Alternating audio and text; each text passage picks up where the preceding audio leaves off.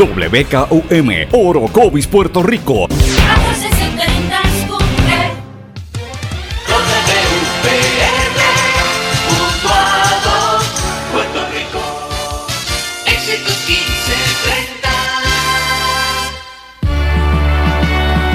Transmite WEXS Patillas Guayama. XXX 61. Escuchas WMDB desde Fajardo, Puerto Rico, a través del 1480M y a través de www.el1480.net. 1480.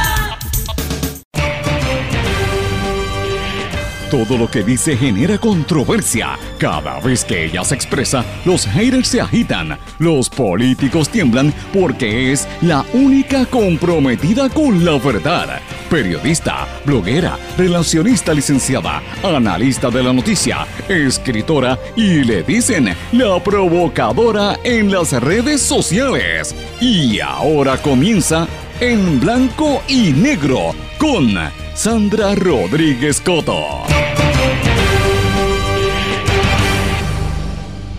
Bienvenidos a su programa en blanco y negro con Sandra. Hoy es jueves 12 de julio de 2018. Esta es nuestra edición número 57. Por aquí, por la red informática de Puerto Rico, les saluda Sandra Rodríguez Coto.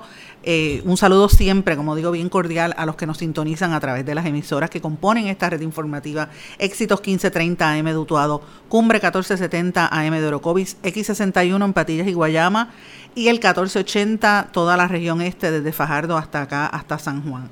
Como todos los días les digo, me pueden escribir a través de Facebook, Sandra Rodríguez Coto, Twitter, SRC Sandra, los que tienen mi número, mis números celulares y mis, mis correos electrónicos también lo pueden hacer o, contactan a las emisoras y me dejan saber. Pero tengo que decirles algo, hoy estoy empezando este programa con dificultad, lo admito, lo admito porque estoy bien desanimada, estoy frustrada con lo que veo en este país frustrada porque uno lleva tantos años en esto como periodista o como comunicadora, relacionista, y uno trata de luchar porque esto eche para adelante, pero es que este país está bien fastidiado. Y empiezo de esta manera, antes de comenzar con los titulares y las noticias, pero tengo que empezar así. Nosotros ayer vimos esta información que trasciende, que la comisionada residente Jennifer González dicen que estaba a pie, el amigo Luis Bacó, que le dirige la oficina, dice que ella estaba a pie, pero ella consigue una guagua a todo lujo de 80 mil dólares. Nosotros estamos gastando en salario de que le pagamos a gente que lo que está haciendo es un desastre en las agencias del gobierno, unos salarios de sobre 300 mil dólares al año, o sea, 25 mil, entre 20 y 25 mil al mes, porque hay algunos que ganan 20, 22, 25 mil como Julia Kelleher, como Pesquera y como unos cuantos otros jefes de agencia, ganándose un billetal. Y digo nosotros porque somos nosotros el pueblo de Puerto Rico el que se tiene que levantar de solas horas a trabajar a fajarse, a buscar el dinero afuera en la calle, mientras vemos cómo esta gente gasta el dinero de una forma increíble. Ayer mientras estábamos al aire, ustedes saben que trascendió la salida de Higgins el Breve, que estuvo menos de dos meses en, al mando de la Autoridad de Energía Eléctrica. Yo le digo el breve, y, es una salida ahí en veremos, porque él se queda en la Junta de Control Fiscal, en la Junta, perdón, de, gobierno de allí de Energía Eléctrica, eh, y hay que pagarle un billetal y al que viene ahora otro billetal también. Encima tenemos una Junta de Control Fiscal mandando, dirigiendo, gastando millones de dólares con unos salarios de 700 mil payaresco para el oficial de cumplimiento y para los demás. Y yo me siento frustrada porque es que yo digo, yo quiero que ustedes sepan algo y lo voy a decir aquí. Y lo digo en este momento porque para los que no me crean, en las oficinas de gobierno, particularmente la Fortaleza, siempre pasa en todas las administraciones. Ellos tienen una oficina de prensa eh, y unas oficinas de comunicaciones donde monitorean eh, y de monitoreo, donde monitorean lo que sale en los medios de comunicación y hacen sus informes. En, en monitoreo, monitorean definitivamente a la red informativa, están preocupados por lo que estamos denunciando en este y los programas que componen la red informativa, particularmente le tienen una atención a Cumbre, a la emisora Cumbre, en Orocovis, porque entra bien fuerte en San Juan este, esa señal, eh, y están mirando todo lo que uno dice, y están empezando una campaña de descrédito que a mí me importa tres pepinos, porque peores cosas que esa me han pasado en la vida y me los he comido vivos. Presos están unos cuantos jefes de gobierno que trataron de venir contra mí, presos por corrupto, porque cuando era periodista investigativa los metí presos, porque es la realidad.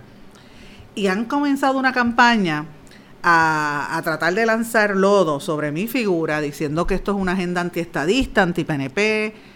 Y yo quiero que ustedes sepan algo.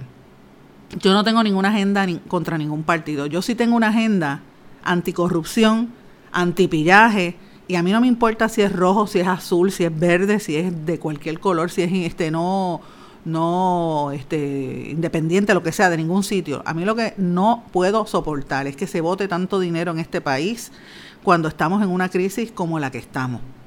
Y yo quiero que ustedes sepan que a mí todos los días yo recibo llamadas, mensajes de texto, a veces WhatsApp, con todo lo caliente que está el WhatsApp, desde Fortaleza y desde agencias de gobierno, diciéndome lo que está pasando. Y yo me he aguantado en mucha información hasta que yo no corrobore, pero quiero que sepan que hay un despilfarro, despilfarro descarado y bochornoso de fondos públicos, empezando por educación. Para que ustedes sepan, Julia Kelleher tiene la oficina llena de contratistas amigotes de ella que vienen de fuera de Estados Unidos con unos contratos de 150 mil pesos cada uno en, al mes. Y no hay dinero supuestamente para las escuelas, pero sí para los amigotes del alma y para los superpuestazos. Y usted que me está escuchando ahora mismo mientras quizás está almorzando, perdone que le caiga más su almuerzo, pero usted que se tiene que fajar, que a lo mejor está viviendo bajo un toldo azul, que ahora le dicen blue roof, ¿verdad? El eufemismo, que quizás está pasando las de Caín, está sin luz como la familia de Utuado, que todavía están, este, muchas familias sin luz, porque no les han conectado el servicio eléctrico. ¿Usted cree que esto es justo? ¿Cómo es posible que se permita? Y el señor gobernador tiene que saber que esta, este despilfarro es es injusto para el país, es inmoral y en esta, en esta crisis no se puede seguir permitiendo este tipo de despilfarro de dinero. Esto es corrupción de grandes proporciones. Porque mientras cierras en escuelas, rompen escuelas, aún con el pleito legal, rompen paredes para que las tengan que cerrar obligatoriamente, sacan a los, gente, a los nenes de las comunidades, no hay dinero para proteger a las mujeres, a los niños, a los viejos que son víctimas de violencia, sube la delincuencia porque uno no puede ni salir a la calle. La gente está sin luz, la gente va a los hospitales a morirse porque no los atienden a tiempo, pero hay 150 mil pesos para los amigotes de Kelleher y 25 mil pesos al mes para Kelleher, para Pesquera y para todos los demás. ¿Usted cree que eso es justo? Yo creo que no. Y a mí no me importa que me critiquen, me importa tres pepinos. Yo no tengo agenda personal contra nadie, yo tengo agenda personal y moral contra la, la corrupción y el pillaje, venga de, quien venga, voy a seguir denunciándolo por el foro que sea, lo voy a seguir haciendo. Y yo vi una serie de sugerencias que, miren, eh, a veces uno dice que, uno puede hacer más, más, allá de quejarse, ¿verdad? Resignarnos, vamos a seguir yéndonos en avión fuera de aquí. Eh, ¿Para dónde? Para Estados Unidos, donde ahora este, Trump ha dado mano libre a que la gente siga este, cuestionando y, discriminando o seguir quejándonos en Facebook. Mira, no, yo creo que hay que hacer unas acciones concertadas como pueblo para empezar a hacer eh, cosas yo vi una sugerencia de la amiga Wilda Rodríguez de una serie de personas en, ayer. Y ella las hace específicamente contra la Junta de Control Fiscal y me parecen interesantes. Por ejemplo, ella dice a nivel de los tribunales que se divulgue un resumen de todas las demandas que hay en los tribunales contra la Junta y que las organizaciones eh, se unan, ¿verdad? Esas demandas.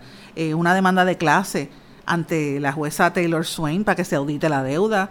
Eh, y una vez exigirle a la, sociedad civil que exija que se hagan estos cambios.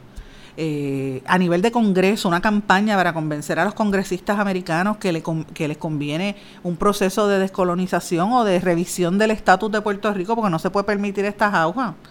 Eh, hay que seguir eh, combatiendo lo que está pasando a nivel en Washington. En la diáspora, pues que se haga una campaña de inscripción y votación para los puertorriqueños, que ellos entiendan cuál es el poder electoral que ellos tienen allá eh, en la comunidad internacional, acudir al Consejo de Derechos Humanos y al Alto Comisionado de Derechos Humanos de la ONU.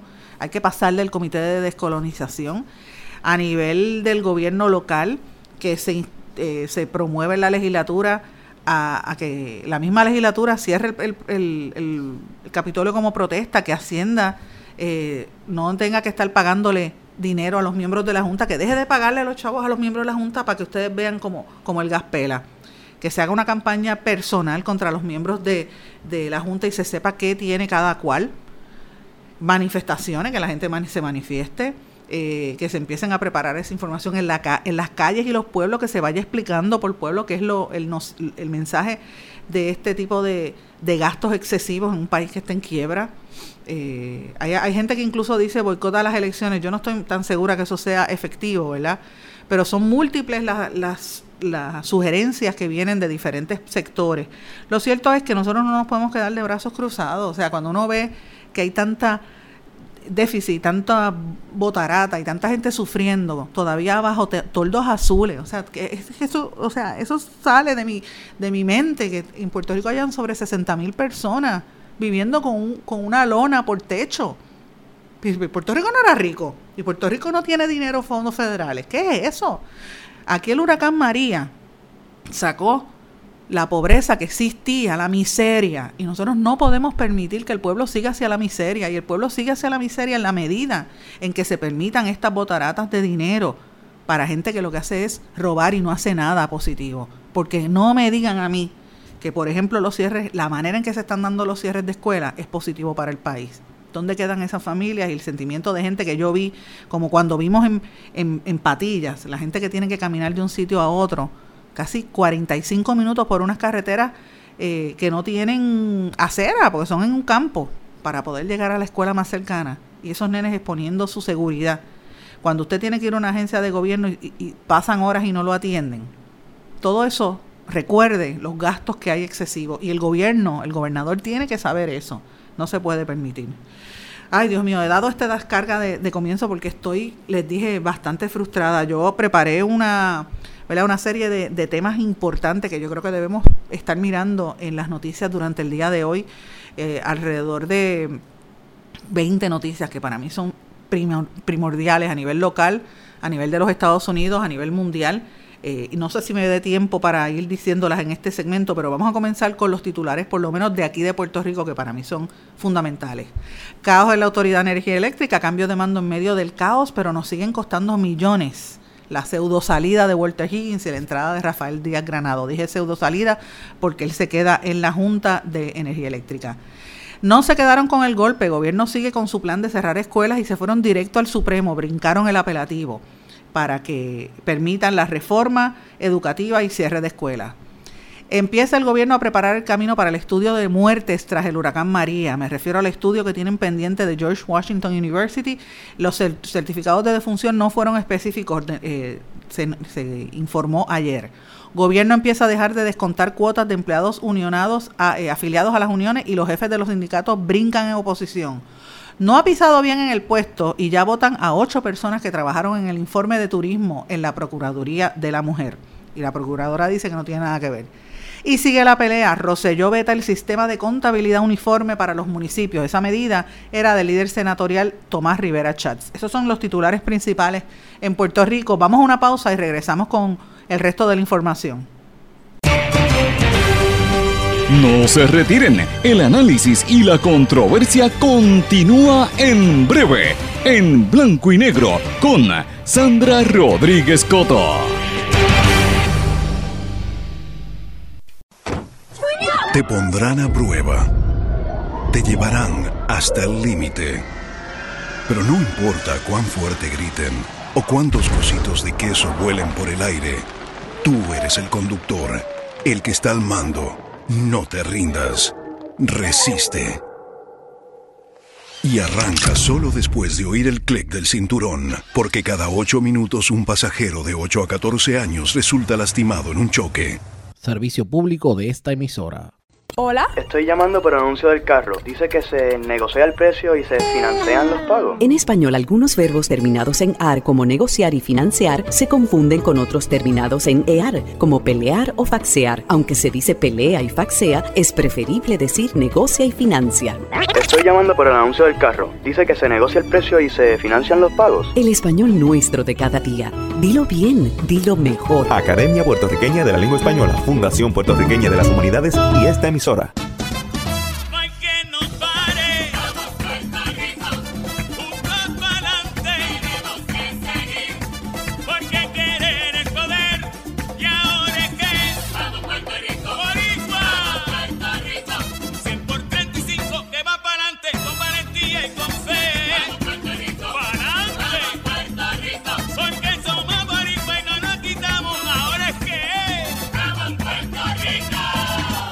Hay más de 100.000 perros desamparados en las calles de Puerto Rico. El abandonar un animal es abuso y es ilegal. Si ya no puedes atender a tu perro, llévalo a un albergue o centro de control. Si lo abandonas en la calle, le estás garantizando una muerte dolorosa y segura. Evitemos tener animales sufriendo en nuestra isla. Reportar el abuso es tu responsabilidad. Así que si ves a alguien maltratando o abandonando un animal, llama inmediatamente a la policía al 787-343-2020. Comprométete. Dame tu correo electrónico, por favor. Jimena Pérez, arroba, coqui.com. El símbolo usado en las direcciones de correo electrónico corresponde a la palabra española arroba, no arroba. Se recomienda decir arroba. Dame tu correo electrónico, por favor. Jimena Pérez, arroba, coqui.com. El español nuestro de cada día. Dilo bien, dilo mejor. Academia Puertorriqueña de la Lengua Española, Fundación Puertorriqueña de las Humanidades y esta emisora. Lo que escuchas cada día con tus penas y alegrías, tus recuerdos más queridos, la radio eres tú. Te acompaña, te entretiene, te comenta lo que viene, vas contigo donde quieras, la radio eres tú, la radio eres tú. Tus canciones preferidas, las noticias cada día, gente amiga que te escucha, la radio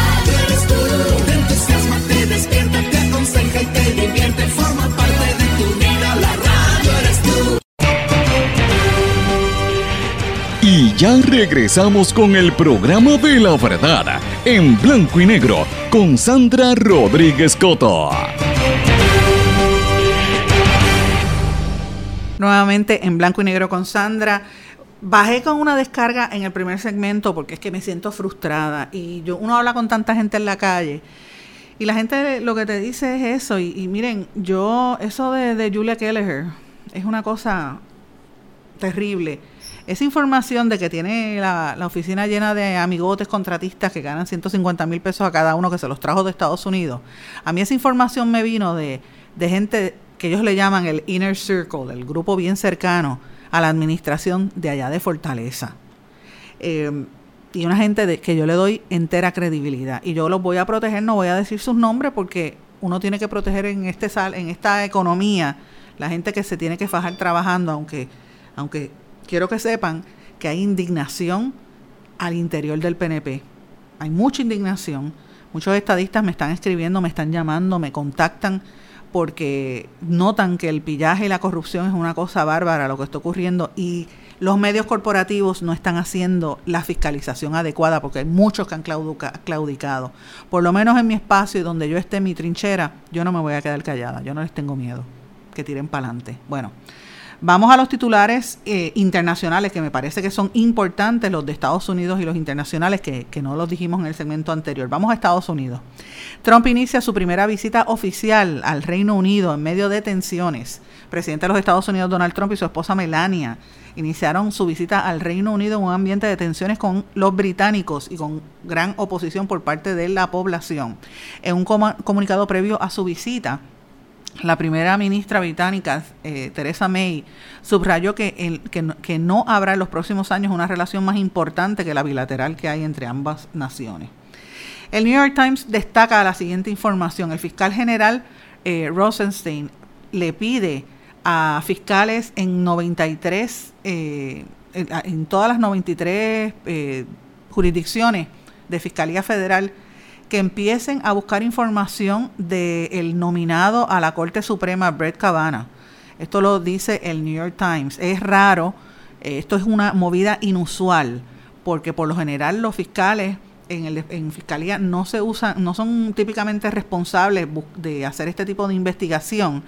Eh, así que anticipa una batalla al interior del Partido Republicano hay sobre 300 opiniones que, han, eh, que, ha, emitido este candidato a juez. De hecho, hoy trasciende, Washington Post eh, sacó una información de que el nominado a juez del Supremo de los Estados Unidos parece que tenía deudas millonarias de juego. Eh, aparenta ser adicto al, al game, al juego y a las apuestas de juego. Hay que ver qué está pasando. Esa información va a trascender durante el día de hoy. Los hispanos impulsaron la natalidad de los Estados Unidos entre el año 2011 y 2015. Para que ustedes sepan, fueron el grupo de población más fecundo en toda la nación americana en ese periodo, con una diferencia de hasta cinco puntos con respecto a otros grupos étnicos y, y, raciales, según un informe de natalidad divulgado por los Centros de Control y Prevención de Enfermedades. Para realizar el estudio se entrevistaron a casi 12.000 personas en todo el país. Y la compañía Papa Jones, la pizzería, está bajo crisis, en, en, una, en un taller de manejo de crisis, y un día vamos a hablar de este, de este tipo de taller que yo los hago constantemente. El presidente de Papa Jones, John Snyder, lo escucharon utilizar la palabra the N-word, o la palabra N, como le dicen a la palabra nigger, que es el término eh, peyorativo que se utiliza para los negros. Eh, trascendió esa grabación y se ha formado un, un revolú que el hombre primero pidió excusa, después dijo que era un, taller de, estaban preparándose para manejo de crisis y ahora finalmente tiene que renunciar porque la, la campaña en su contra ha sido muy muy fuerte eh, y, ha habido en los Estados Unidos mucha animosidad hacia, hacia las empresas comerciales donde suceden o aparentan casos de discrimen racial. Ustedes saben que la compañía Starbucks tuvo que cerrar sus tiendas para dar un adiestramiento a todos sus empleados en contra del racismo, después que arrestaran a dos hombres en una tienda de Filadelfia porque estaban allí sentados. Pues lo mismo está pasando y, esto, esta fue la última que pasó, que es en Papa Jones. Por otra parte, la polémica Stormy Daniels eh, la arrestan en un local de striptease en Ohio. Alegadamente se dejó tocar por un cliente algo que en muchos estados está prohibido, y esto lo dice su abogado Michael Avenatti, que dice que esto es parte de un montaje político para tratar de, detener las denuncias que ha hecho Stormy Daniels contra el presidente Trump. En, el, en China, el Estado, eh, dicen que están en estado de shock por la amenaza de nuevos aranceles y anuncian que van a responder a los Estados Unidos. El Ministerio de Comercio de China va a tomar represalias por los nuevos aranceles que anunció el presidente Donald Trump. Esto lo está denunciando, lo está informando la cadena Bloomberg. Todavía no se sabe a cuánto van a ascender estos, estas represalias, ¿verdad? Pero el país asiático ha expresado su intención de acudir de forma inmediata a la Organización Mundial de Comercio para presentar una demanda contra los Estados Unidos, contra los Estados Unidos si estos imponen aranceles adicionales a sus productos. La voz está fuerte eh, hay cerca de 200 mil millones de dólares en la equivalencia de estos aranceles. ¿Cuál es la importancia? Miren, que la, guerra entre Estados Unidos y China no se detiene en el tema de aranceles y, productos. Hay una serie de cosas que China eh, lleva a los Estados Unidos a, cadenas de tiendas multinacionales, desde Walmart hasta, hasta bueno, todas porque prácticamente, aparte de, productos, incluye también armas. Así que hay que estar atentos porque eso va a tener un impacto sobre Puerto Rico, eso es indudable que lo va a tener. Y casi la mitad de los alemanes no quieren tropas de los Estados Unidos por, para que los protejan. Oigan eso. Un 42% de los animales de los alemanes está a favor de que se retiren los 35 mil soldados americanos que están en las bases militares en su país como parte de la, eh, esto de la información que ha trascendido en la cumbre de la OTAN, que está ahora mismo llevándose a cabo en Europa. Eh, un 37% de los consultados quieren que Estados Unidos se quede, pero un 42% dijo que se vaya. Así es que esto trasciende mientras el presidente Trump ha dicho que Alemania está prisionera de Rusia por aprobar la construcción de un gasoducto y pues está acusando a los alemanes de estar bien cercanos a los rusos, a pesar de que los americanos los están dando dinero por, por años, por la cuestión de tener la base militar allí. Esto eh, promete bastante tensión porque como saben está esa reunión de la OTAN allí, vamos a hablar un poco más adelante sobre esto.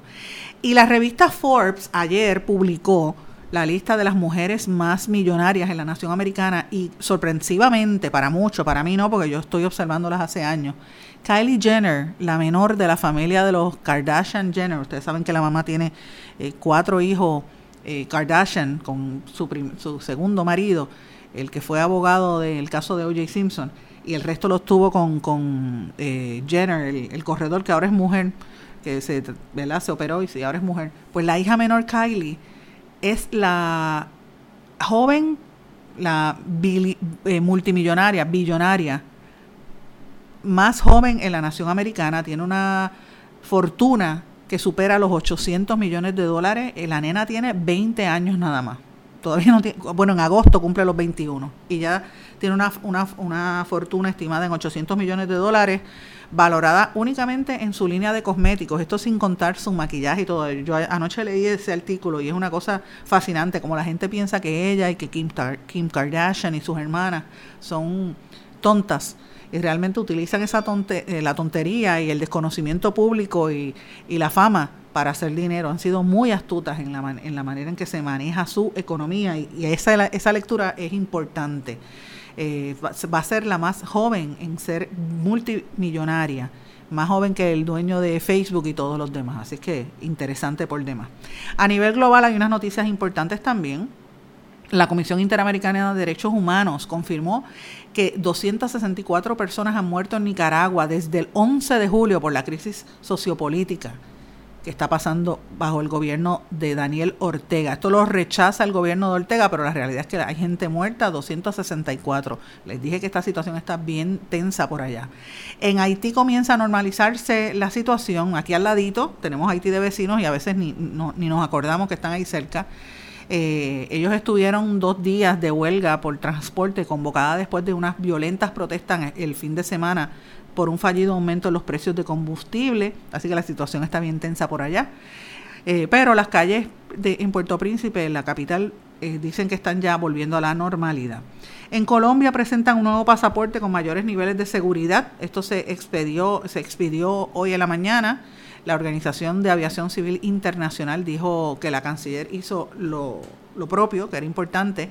Todo esto se da en medio de la transición. Ya el nuevo presidente electo en Colombia, Iván Duque, anunció que tienen ya tiene a su primer eh, designado ministro, que es el ministro, sería el ministro de Hacienda, eh, Alberto Carrasquillo. Iván Duque va a entrar en poder el próximo 7 eh, de agosto, o sea que hay una transición política allí. En México, a pesar de las elecciones, se intensifica la violencia. Identificaron a cinco de los seis cuerpos hallados en un, carro en el centro de la ciudad. ellos, unos cadáveres encontrados con heridas de bádala allá en México. La situación sigue terrible allá en términos de violencia. En Chile, la nuera de Michelle Bachelet, declarada culpable de delitos tributarios. Ella se llama, ustedes saben que Michelle Bachelet, eh, en el caso llamado Cabal, es un caso donde se alega que hay una serie de, delitos por falta de pago de impuestos, de, de, tributos, ¿verdad? Pues ahí la, la nuera de ella, Natalia Compagnon, se declaró culpable como dice la, palabra, no era, no era la que ella quería para esposa de su hijo y mi madre, pues está embarrada en un revuelo ahí de corrupción.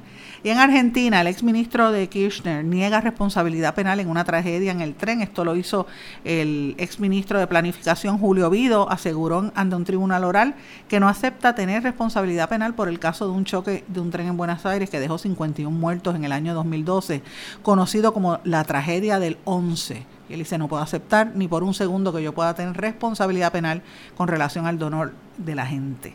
Así que estas son algunas de las noticias importantes que quiero mencionarlas porque, como siempre digo, nosotros nos estamos mirando constantemente nuestro entorno, pero tenemos que ver que en otras partes del mundo pues suceden cosas que nos impactan o que pueden ser reflejo de lo que estamos viviendo aquí. Vamos a una pausa y regresamos enseguida al análisis en detalle de las noticias importantes. No se retiren, el análisis y la controversia continúa en breve, en blanco y negro, con Sandra Rodríguez Coto.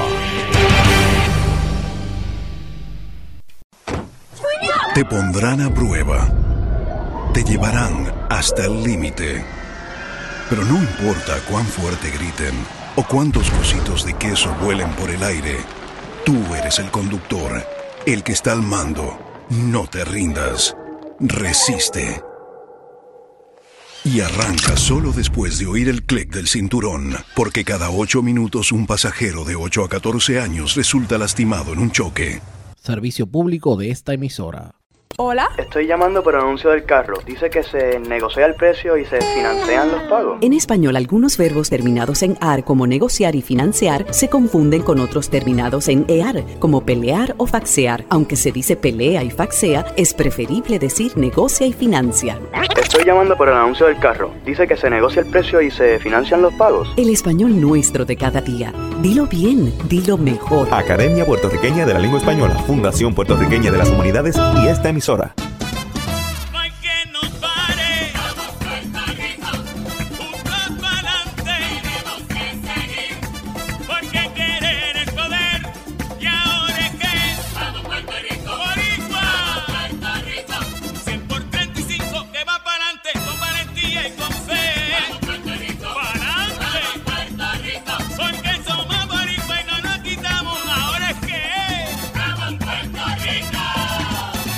De 100.000 perros desamparados en las calles de Puerto Rico. El abandonar un animal es abuso y es ilegal. Si ya no puedes atender a tu perro, llévalo a un albergue o centro de control. Si lo abandonas en la calle, le estás garantizando una muerte dolorosa y segura. Evitemos tener animales sufriendo en nuestra isla. Reportar el abuso es tu responsabilidad. Así que si ves a alguien maltratando o abandonando un animal, llama inmediatamente a la policía al 787-343-2020. Comprométete. Dame tu correo electrónico, por favor. Jimena Pérez, arroba coqui.com. El símbolo usado en las direcciones de correo electrónico corresponde a la palabra española arroba, no arroba. Se recomienda decir arroba. Dame tu correo electrónico, por favor. Jimena Pérez, arroba coqui.com. El español nuestro de cada día. Dilo bien, dilo mejor. Academia Puertorriqueña de la Lengua Española, Fundación Puertorriqueña de las Humanidades y esta emisora. Tus penas y alegrías, tus recuerdos más queridos, la radio eres tú.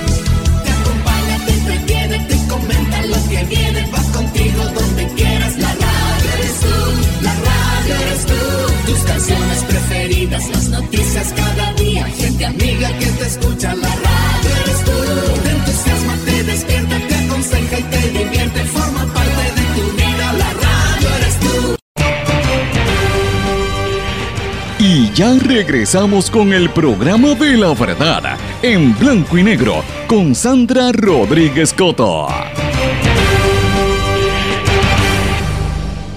Bienvenidos nuevamente a En Blanco y Negro con Sandra. Escuchemos estas declaraciones de algunas líderes feministas. En Puerto Rico, en lo que va de año, son 12 las mujeres que ya han muerto a consecuencia de la violencia machista.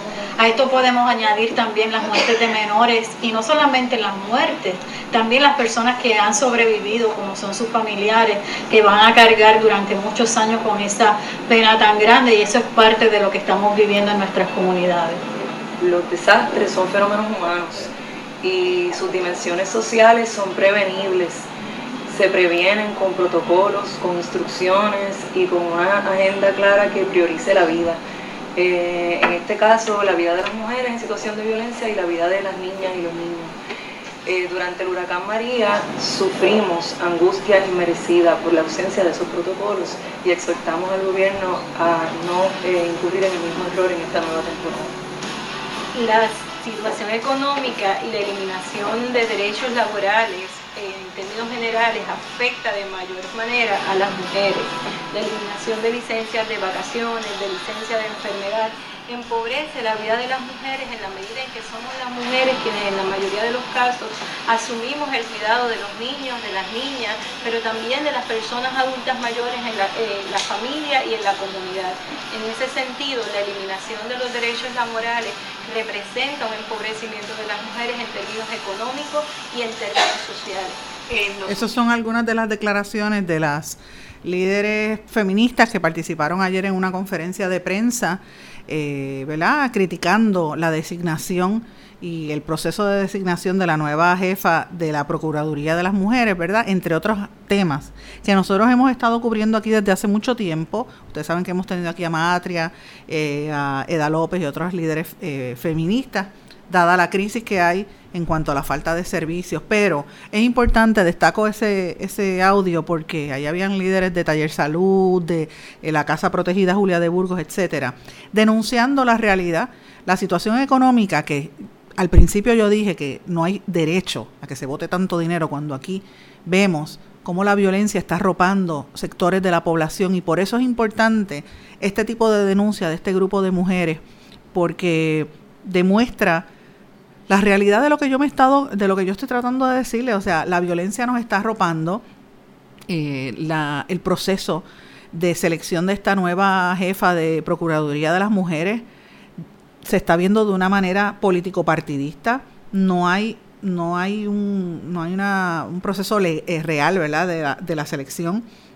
Esta señora no se ha reunido con ninguna de las líderes eh, feministas que están, cuando digo no se ha reunido es porque se tienen que reunir, o sea, estas son las líderes que están trabajando con las mujeres en la calle, a las mujeres que violan, a las mujeres que los maridos las casi las matan a golpe y que le violan a los nenes y las tienen que proteger y esconder en, en centros y en hogares. Y son las que están en la calle dando la cara, dando los servicios que el gobierno no da.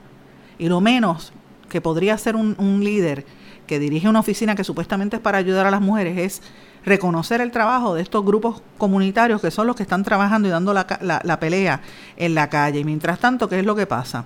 Que esta señora acaba de llegar a, al puesto, está todavía bajo la confirmación y todavía no ha puesto el pie, el pie bien en la oficina y ya votó a ocho personas de los que trabajaron en el informe de turismo de, del, del ex titular de turismo, eh, ¿verdad? vinculado en unos casos de hostigamiento sexual y laboral. Y esto lo está denunciando eh, una serie de mujeres allí y, y, ¿verdad? la nueva directora de turismo, que es, este perdón, de, Procuraduría de la Mujer, que es eh, la, la nominada Lercy Boria, no ha expresado, no ha hecho expresiones al respecto. Ella sí admitió que hizo cambios de personal porque los, las personas que estaban trabajando en su oficina son eh, eran empleados de confianza y que cuando hay cambios, pues eso siempre pasa. Una de las que sacaron fue a la directora de prensa de la oficina, Anet Álvarez, que, quien por muchos años fue periodista. Yo lo dije ayer en este programa, fuimos los primeros en decirlo. Ella estaba como eh, personal de prensa en la Procuraduría hace siete años, bajo distintas administraciones.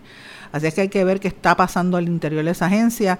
Ya grupos feministas se dan cuenta que, que la postura es eh, pro forma y es pro gobierno y pro partido.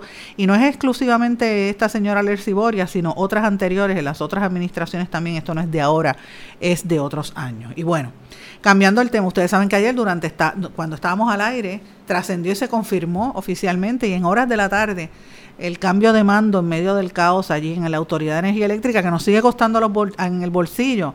Walter Higgins se fue, entra eh, Rafael Díaz Granado. Walter Higgins se va de la dirección, pero se mantiene en la Junta de Gobierno. Eh, y él dice que era pues unas situaciones personales y que pues que no podían, él sabe que no le podían cumplir con su contrato original. O sea, lo que él está diciendo en su carta, lo que dice Higgins desmiente la versión oficial del gobierno la, la realidad es que el salario de Higgins era de 450 mil dólares al año, más un bono de productividad que le duplicaba el salario. O sea, él, él, se iba a ganar casi un millón de pesos al año. Entonces, ¿cuál es el problema? Que contrataron a uno más caro. El, el Díaz Granado cobrará un salario de 66% más alto. O sea, el salario es 750 mil, basado en una fórmula que supuestamente provee la Asociación de Energía Pública de los Estados Unidos y los ingresos de energía, de energía eléctrica ascienden a 3.200. Y yo le pregunto a usted, si usted está en su casa, como la familia eh, de don Benito allá en, en, en Utuado, que todavía está sin luz, o usted está en Orocovis, o usted está en, en Yabucoa, usted está en Humacao, y tiene postes virados frente a su casa, y no tiene luz, ¿qué usted piensa cuando ve que a Higgins le van a pagar 450 mil, al otro 750 mil? ¿Usted cree que eso es justo? Mire, no, es evidente que esto la gente está molesta. Los legisladores han hecho algunas expresiones públicas y ha causado malestar, pero aquí, ¿sabes? Como que esto es la, la, impunidad total. Este gobierno ha nombrado lo que yo le llamo los Mr. Emerson, no porque sean gringos, sino porque son gente que viene de no se sabe de dónde, a diferentes agencias, vaya agencia por agencia, y son los que están mandando en todas partes. Es como si, como si los militares, es, es, como volver a los años 30 donde los americanos dominaban todo y nombraban al gobernador ellos mismos, pues aquí el gobernador tiene, eh, dice que es puertorriqueño, pero quienes están corriendo las agencias, administrándolas, son gente que no tienen compromiso con el país en la Universidad de Puerto Rico, en, en, educación. Miren lo que está pasando en energía eléctrica. Mientras tanto, la gente sigue sin los servicios. Si usted está sin luz o tiene intermitencia en la luz, o el otro día que decían que venía un huracán eh, y, la gente entramos todos en, en pánico porque decía se va la luz, nos fastidiamos. Piensen y recuerden estos salarios que se les están brindando a todas estas personas. Y por otra parte, ustedes saben que tuvimos aquí hace dos días a la presidenta de la Asociación de Maestros, hablando de que habían ganado en el Tribunal de Primera Instancia para detener la venta de las escuelas como parte de la llamada reforma educativa. Pues sepan que el gobierno no se iba a quedar dado y el secretario de Asuntos Públicos y Política Pública, eh, Ramón Rosario, que es increíble, este, este licenciado Ramón Rosario fue abogado de la Asociación de Maestros hace un tiempo atrás pues él ahora está defendiendo al gobierno y brincó el tribunal, apelativo. Se fueron directo al Supremo esperando que como el Supremo tiene mayoría PNP, pues vote a favor de que se revise la, la, determinación del tribunal de primera instancia y permita la privatización de las escuelas y el cierre de escuelas de la forma en que se está haciendo ahora mismo en Puerto Rico. Así que hay que estar bien atento a esta posición, es un, a, este, a, este, esta situación, porque evidentemente es algo que nos afecta a todos. Y por otra parte, empieza el gobierno a preparar el camino para el estudio de muertes tras el huracán María. Yo me refiero a que ustedes saben que la Universidad George Washington está haciendo un, haciendo como un, empapelando la historia, maquillando, tratando de maquillar la historia que todos sabemos cuál es. Porque después que la Universidad de Harvard dijo que las muertes podían ser entre 800 y 8000 y puso como promedio 4645 muertes provocadas después del huracán María. Ese es el promedio, ¿verdad? Pues ahora el, gobierno que le pagó un millón de dólares, volvemos a lo mismo, siguen gastando dinero, se lo pagó a George Washington University en vez de dárselo a, los de aquí. Eh, todavía George Washington no ha producido el informe que se espera para, para que nos dé una información, una cifra real de cuánta gente murió después del huracán. Ahora, que anuncian ayer en el registro demográfico que los certificados de defunción no fueron específicos. Cuando los médicos completaban ese documento, porque no fueron específicos, eso lo, lo, lo reveló ayer la directora del registro demográfico, Wanda Llobet y dice que comenzaron a elaborar un reporte especial diario para las fechas entre el 6 de octubre y el 31 de diciembre, bla, bla, bla, bla, bla, para tratar de ver si pueden seguir en algo el protocolo del Centro para Control y Prevención de Enfermedades, el CDC. Ustedes saben que nosotros tuvimos en entrevista hace más de dos semanas, eh, ya yo hasta perdí la cuenta, al ex titular de, de salud Johnny Rullán, que de hecho lo cogimos mientras estaba allá en España, nos, ya, no, nos contestó, estaba viendo un partido de, de tenis, y nos contestó de que el problema principal fue que no se siguieron los protocolos federales. Miren, al momento en que el gobierno está empezando a admitirlo poco a, poco, a poco, 10 meses después del huracán.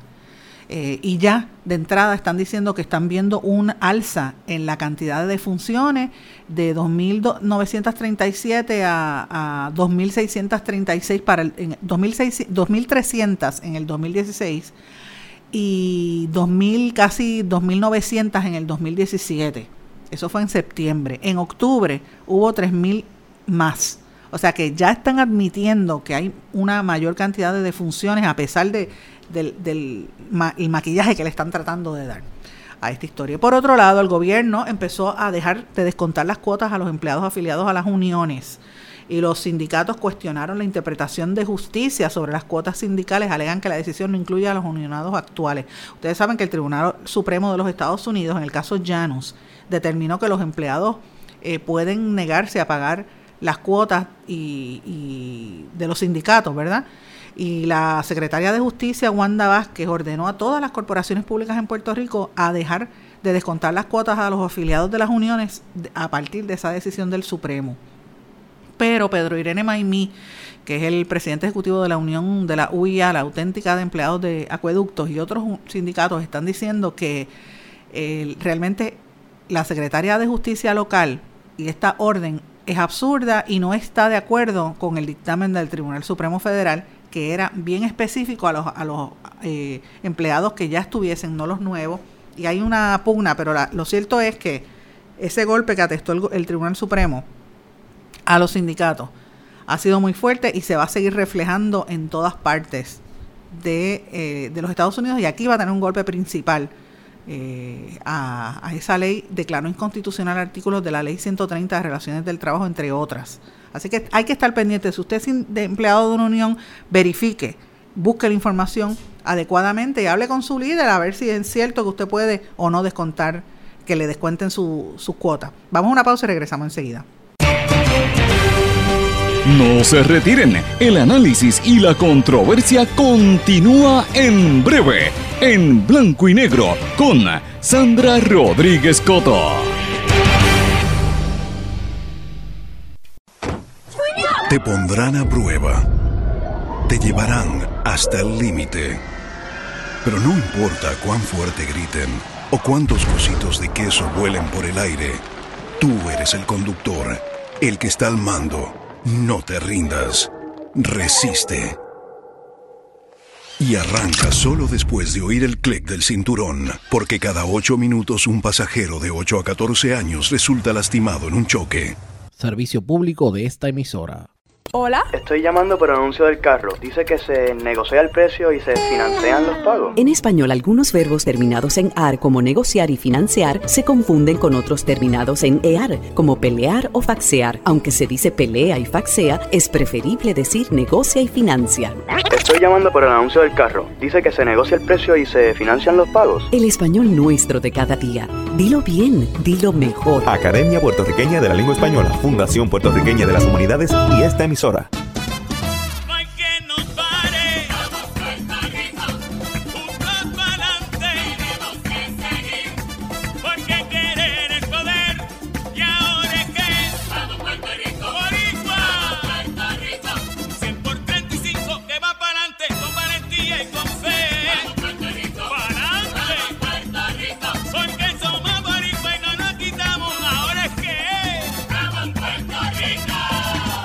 Hay más de 100.000 perros desamparados en las calles de Puerto Rico. El abandonar un animal es abuso y es ilegal. Si ya no puedes atender a tu perro, llévalo a un albergue o centro de control. Si lo abandonas en la calle, le estás garantizando una muerte dolorosa y segura. Evitemos tener animales sufriendo en nuestra isla. Reportar el abuso es tu responsabilidad. Así que si ves a alguien maltratando o abandonando un animal, llama inmediatamente a la policía al 787-343-2020. Comprométete. Dame tu correo electrónico, por favor. Jimena Pérez, arroba, El símbolo usado en las direcciones de correo electrónico corresponde a la palabra española arroba, no arroba. Se recomienda decir arroba. Dame tu correo electrónico, por favor. Jimena Pérez, arroba, El español nuestro de cada día. Dilo bien, dilo mejor. Academia Puertorriqueña de la Lengua Española, Fundación Puertorriqueña de las Humanidades y esta emisora. Lo que escuchas cada día con tus penas y alegrías, tus recuerdos más queridos, la radio eres tú. Te acompaña, te entretiene, te comenta lo que viene, vas contigo donde quieras, la radio eres tú, la radio eres tú. Tus canciones preferidas, las noticias cada día, gente amiga que te escucha, la radio eres tú. Te entusiasma, te despierta,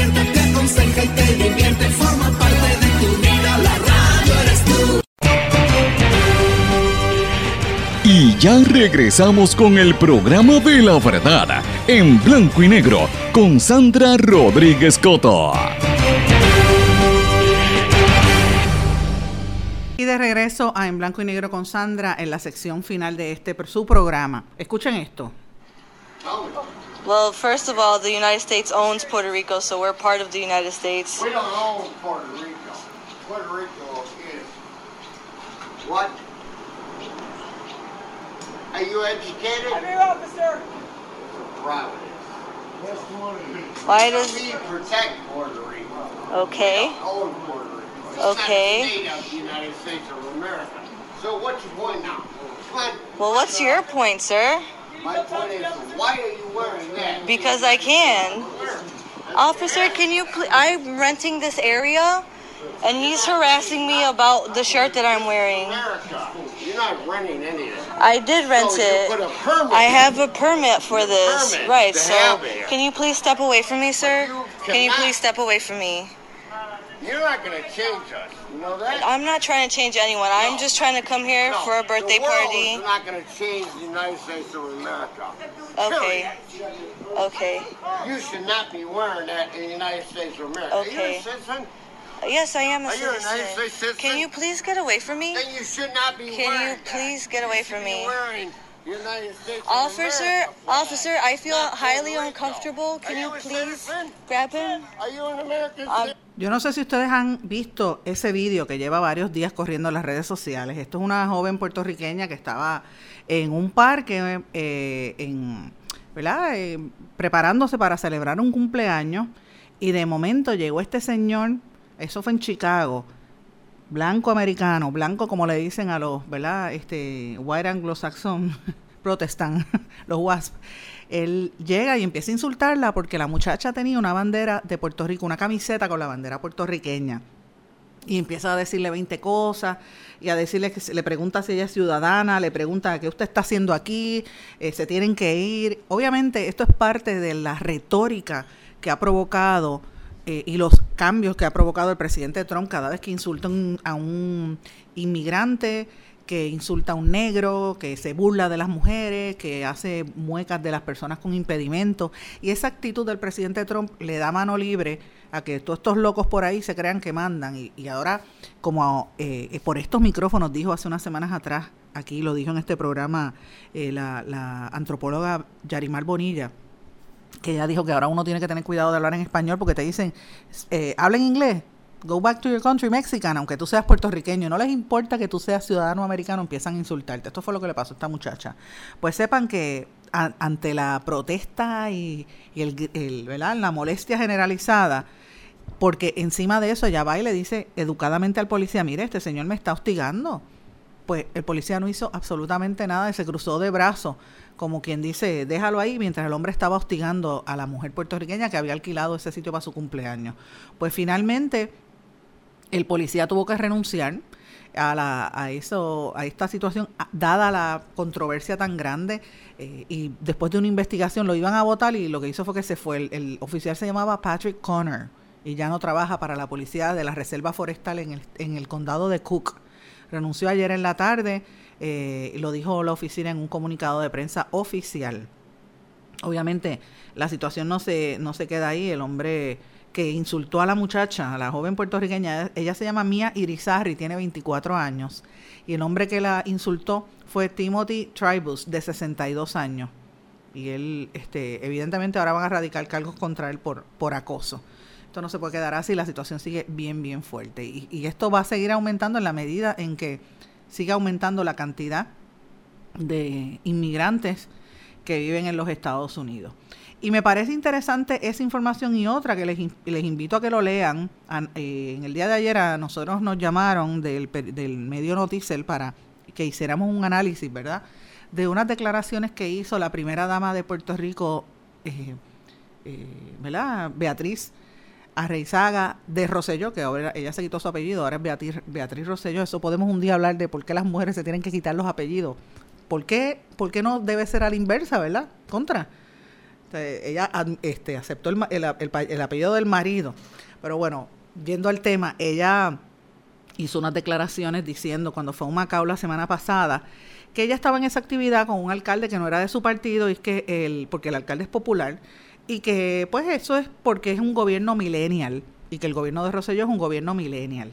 Y esto pues ha provocado una serie de comentarios eh, en las redes sociales, de burlas en la gente, diciendo que por qué si son millennial. Entonces trasciende toda la oposición y las críticas que han habido a esa generación de los millennials, que son los jóvenes que supuestamente ¿verdad? nacen entre, ¿verdad? Hay diferentes fechas, pero ustedes saben que están los, la generación 8X, que es de los 80, los ochentosos, que llegan hasta el año 90, y después vienen los millennials, eh, a raíz de los cambios que ha habido eh, poblacionalmente, tienen unas conductas muy especiales. Hay gente que critica a los millennials, dice que son gente que no, que no estudia, que no, le, no les interesa, se ubican entre 1981 y el 96, ¿verdad? Después vienen los centennials.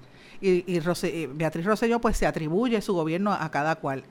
Les recomiendo que miren esa noticia un análisis muy bueno que hace el amigo Peter Gerardino, eh, propietario de la agencia de publicidad Cada Advertising, que es experto en estos temas de las generaciones. Y dijo pues que realmente los millennials tratan de separarse un poco del tradicionalismo, eh, porque ellos han venido molestos por las instituciones, la, la, el, el haber estudiado en, en colegio o la forma tradicional de donde vivían en- ¿verdad? a nivel mundial las, enseñanzas de la Iglesia Católica, etcétera. Y tú ves esa generación en protesta contra esa tradición, pues miran el mundo desde otro punto de vista. Pero lo que sí es que a veces dicen que este comentario que hizo la primera dama de que es un gobierno millennial, pues tiene mucho que ver con que los jóvenes dicen lo que expresan sin pensarlo mucho. Otros dicen que es parte de ¿verdad? los errores que está cometiendo la primera dama al decir cosas sin pensarlas. Yo, a mí me preguntaron y yo dije, mira, yo creo que a Beatriz Rosselló no la están asesorando adecuadamente. Ustedes recordarán que hace poco ella dijo que este lo de los 100 años, el libro 100 años de soledad que, de Gabriel García Márquez dijo que lo había escrito Pablo Coelho y la gente empezó a reírse y a burlarse de, de Beatriz Rosselló. Entre otras cosas, ¿verdad? Dijo el otro día, mira el juego de, de esgrima, en vez de decir el juego de, peregrina. Esos son errores que comete la gente. eh, a veces cualquiera se comete, comete errores. Yo no voy a culpar aquí a nadie, ¿verdad? no son errores grandes. Yo no sé si esto es a propósito, yo, yo lo dudo. Yo pienso que la primera dama, y esta es mi opinión muy personal, es una persona muy accesible. Para mí ha sido una de las mejores primeras damas en las últimas décadas. No hay duda alguna de lo que ella ha estado haciendo.